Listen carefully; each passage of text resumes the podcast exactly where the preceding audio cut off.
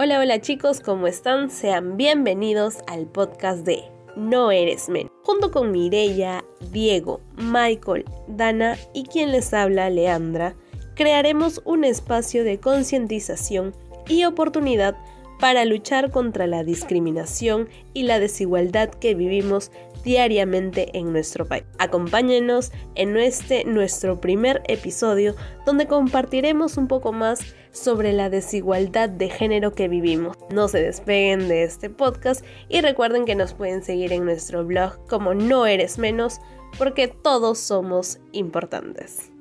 Bueno, eh, causas que explican la discriminación de la mujer. Eh, la discriminación de la mujer en los países desarrollados eh, y subdesarrollados, como el caso de Perú, se ha reducido a una proporción adecuada, por así decirlo, durante los últimos 100 años, por ejemplo, con el derecho al voto, el acceso a trabajos que están reservados netamente para los hombres, la conquista de la educación universitaria para todas las mujeres, entre otros. Algunos ejemplos de ellos, por ejemplo, eh, son que hoy en día todavía es posible identificar pequeñas discriminaciones cotidianas, de las que muchas veces no somos del todo conscientes y que consiste básicamente en la asignación de roles y estereotipos de género que perpetúan con la desigualdad. Por ejemplo, compañeros, yo opino que algunas causas de la discriminación de la mujer son que los roles resultan siendo ajenos eh, en este caso puede ser que los hombres trabajan fuera de casa y ganan dinero para mantener a la familia, mientras que las mujeres se dedican a las tareas domésticas, cuidan a los hijos y actividades alineadas con el papel de cuidadora. Otro ejemplo sería que los hombres, quienes gozaban del acceso a la educación y al conocimiento, la mujer, por su parte, quedaba excluida por no tener ese mismo dote, entre comillas. Sabemos que las mujeres eh, son superiores a los hombres en muchos aspectos. Y yo creo en ustedes y creo que ustedes son bastante capaces para poder desarrollarse en un 100% y ser mucho mejor que los hombres. Pero no buscamos la desigualdad, ¿correcto? Todos somos importantes y nuestro eslogan lo dice. Sí, Diego, de hecho, hay muchas cifras que mejoran esta situación en igualdad, tanto como hombres y mujeres. De hecho, en los estudios, en el empleo, como tú lo estabas diciendo, ya se ha visto menos desigualdad, ¿no? Tengo un, un informe más o menos que las mujeres que superan el acceso a la universidad son casi el 60%, mientras que la cifra en hombres es del 41%. Entonces se puede decir de que hay muchas más mujeres incluso estudiando que más varones. Y con respecto al empleo, de hecho habían antes las mujeres tenían un trabajo no remunerado de unas 26 o 27 horas de trabajo y los hombres solamente se dedicaban unas 14 horas en su trabajo que sí les remuneraban, ¿no? Lo que estabas comentando sobre el ser ama de casa o de trabajar en la casa. Sin embargo, estas cifras ya han estado cambiando, han estado mejorando, por así decirlo, y creo que esto lo estamos viendo día a día y también, como lo decías, ha cambiado mucho en el voto, ha cambiado en mayores derechos, tanto como para hombres como para mujeres, ¿no? Sí, sí, sí, claro. Eh, en estos últimos 100 años, como te lo he comentado. Ah, luego también tenemos eh, muy pequeños, lo que perpetuamos eh, como con un fondo discriminatorio en los juegos de, de roles, como ya lo mencionaba cuando jugamos eh, con otros niños. Y aunque la mayoría de personas quieren educar a sus hijos e hijas en valores con la de tolerancia y de respeto y potenciar una mentalidad abierta, es habitual transmitirles diferentes roles a través de algo más común como son los juegos. Recordemos que a través de esto, como los pequeños adquieren valores, ya que ellos son una esponja, y empiezan a ver cuál es su papel en la sociedad y qué actitudes eh, ellos esperan en los deportes, en actividades, en competitividad, en tareas domésticas. Por ejemplo, cuando una mujer juega con, perdón, una niña juega con muñecas, eh, un hombre juega con carritos, eh, entre otras cosas, ¿no? El juego es un recurso que les plantea pequeñas realidades paralelas que les enseña a comportarse y a poner en práctica los principios de convivencia de un determinado grupo social, claro está. Son los valores que se desprenden de juguetes que podemos encontrar en la mayoría de establecimientos. Todo lo relacionado con tareas del hogar, con el cuidado de los niños, las niñas, con la belleza, con la moda, que va dirigido a las niñas sobre todo.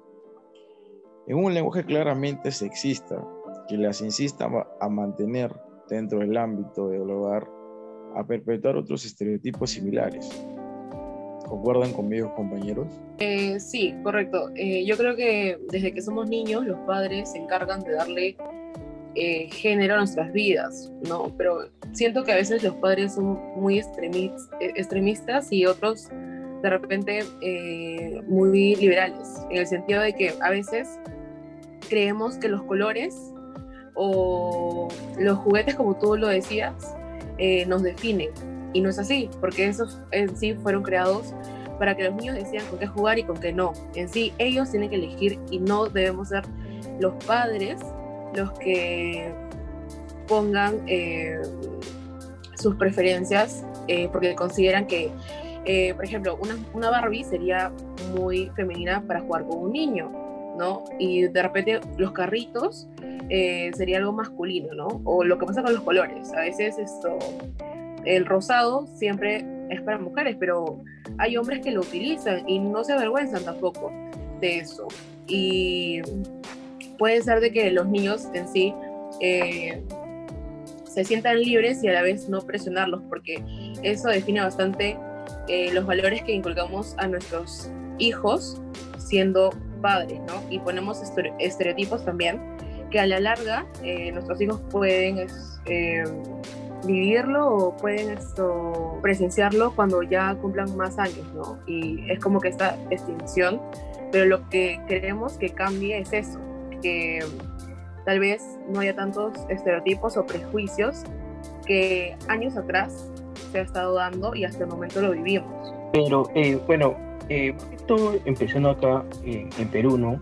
Eh, acá hay unos datos que, que yo tengo, que es que bueno, Perú es un país donde es difícil ser mujer, ¿no? Testimonios de chicas eh, que ellas mismas dicen por la desigualdad de género que existe. De hecho, bueno, el Perú ocupa el puesto 89 de 145 en el ranking del índice de desigualdad de género.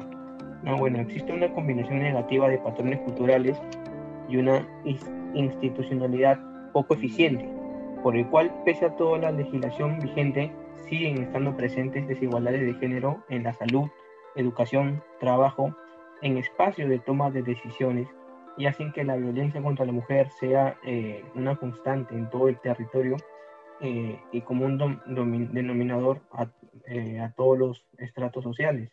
Bueno, acá en Perú, enfocándonos en Perú, según el sistema de Naciones Unidas, y el Instituto de Estudios Peruanos eh, indican que los, bueno, eh, en, enfocándonos en lo que es eh, desde el año pasado, ¿no? 2020 y este año, con respecto a la pandemia, ¿no? Bueno, indican que los ingresos económicos de las mujeres, por ejemplo, en Perú, se habían reducido hasta un 37%, ¿no? O sea, ¿qué significa que desde el inicio de la pandemia, más, más del el doble que en el caso de los hombres? Desde el año pasado hasta este año, aún sigue pero ¿no? Eh, dicen también que a veces dedicaban nueve horas más a la semana que los hombres en labores de, cuidado no remuneradas. Bueno, ahora con la nueva normalidad su tiempo disponible para actividades productivas se ha reducido aún más. Eh, indica también bueno, que durante los meses de cuarentena obligatoria también ha habido un preocupante incremento en la violencia basada en género.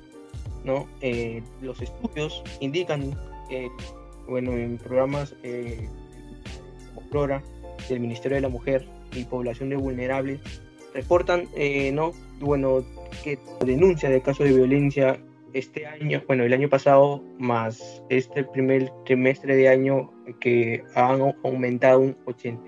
Bueno chicos, ahora para pasar a, otro, a otro ámbito, de, a otro punto, hablaremos sobre la crisis del COVID-19 y qué impactos ha causado en la igualdad de género.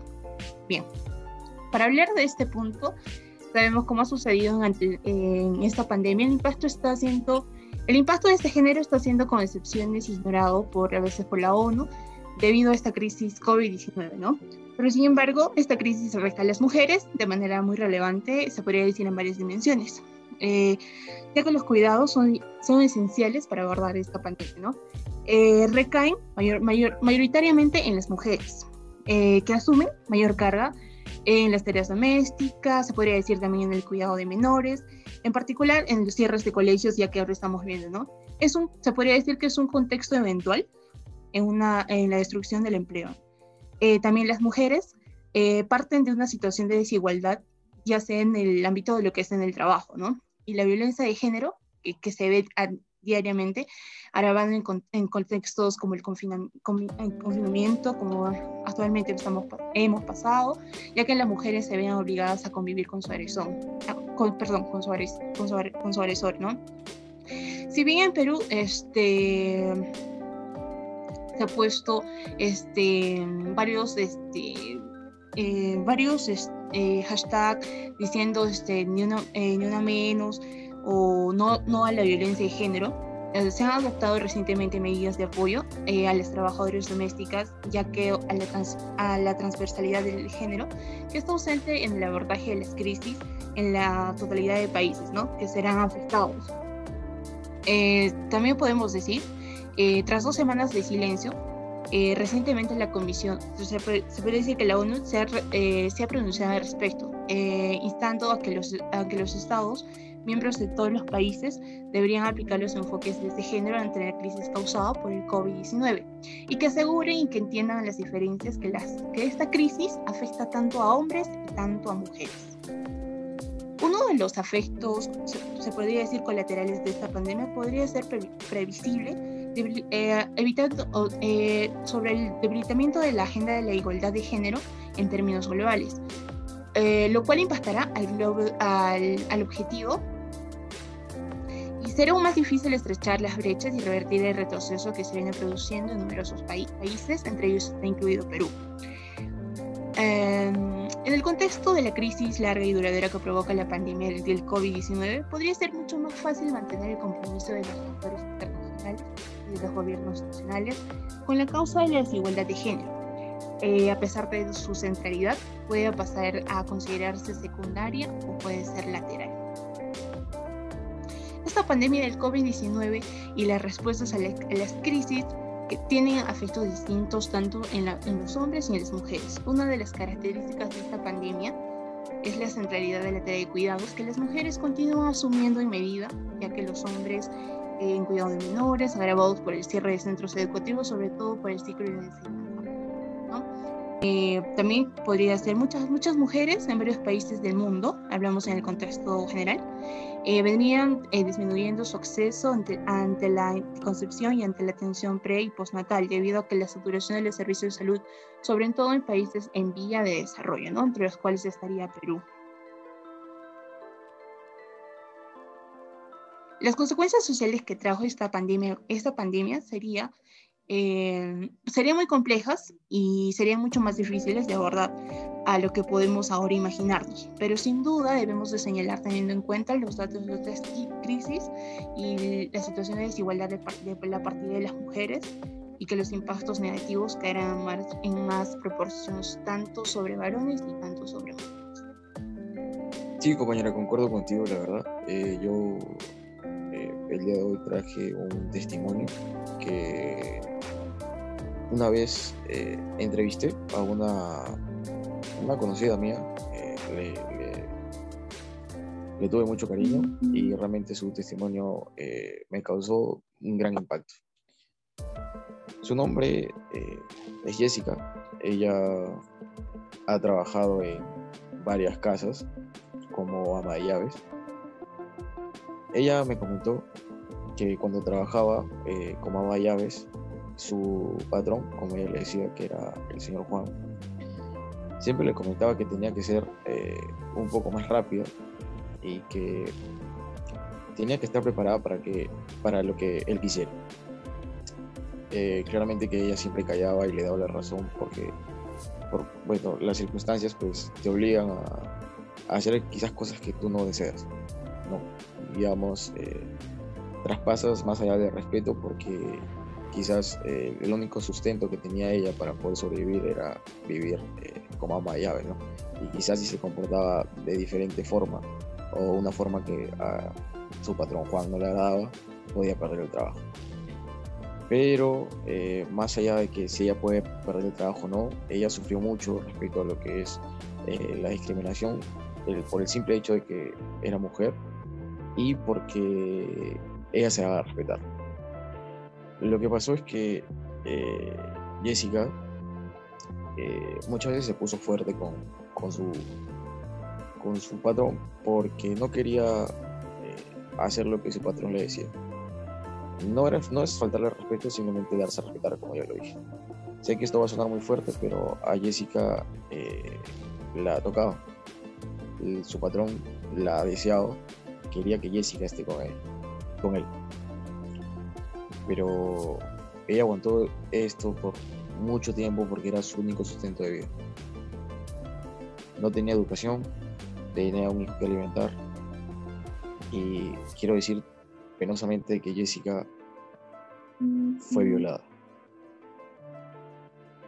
Eh, esto para mí fue algo engorroso cuando ella me lo contó, todas las vivencias que, que ella, pues, para la redundancia, vivió en, en la casa de este señor llamado Juan y que se atrevió a contármelo porque sabía que ya no podía callar más.